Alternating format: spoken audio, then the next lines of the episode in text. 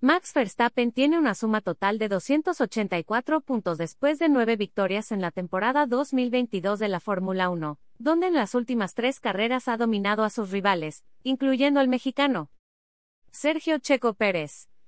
Segundo del campeonato y quien el pasado fin de semana en Bélgica alcanzó los 191 puntos.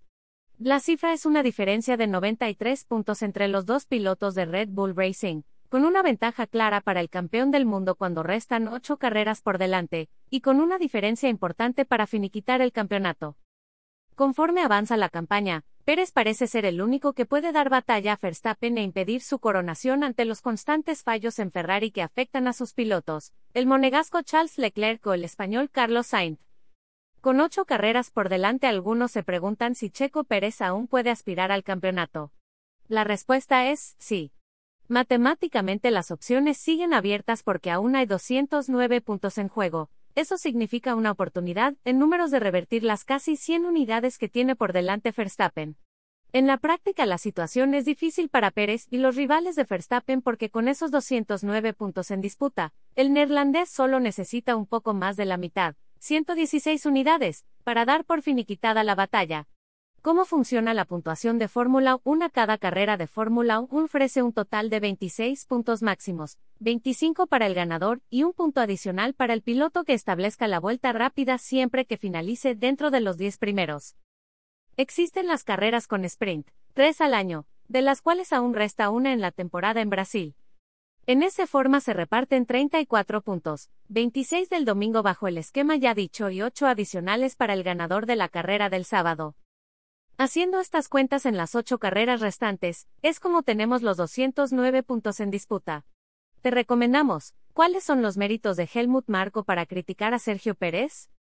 ¿Por qué Verstappen solo necesita 116 puntos más?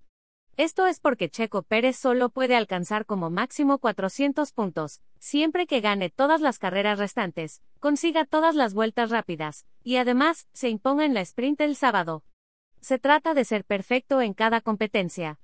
Para el neerlandés con esos 116 puntos alcanzaría las 400 unidades, suficientes para aniquilar a sus rivales antes de siquiera acabar el calendario.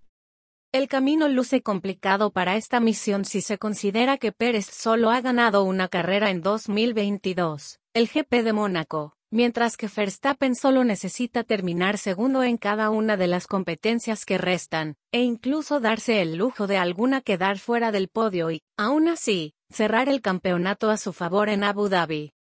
Además, al ver fríamente las estadísticas, durante el 2022 no han pasado más de tres carreras para que el neerlandés se imponga llevándose la victoria. Su peor crisis en este año ha sido el séptimo lugar en Gran Bretaña y el segundo en Austria, pero regresó para llevarse tres victorias consecutivas en Francia, Hungría y Bélgica. La misión es difícil, pero sin importar lo que pase no se puede dejar de lado que Checo Pérez se encamina su mejor temporada dentro de la Fórmula 1 en toda su historia. Con ocho carreras por delante ya superó lo hecho en 2021, en su primer año en Red Bull Racing, y que era su mejor campaña.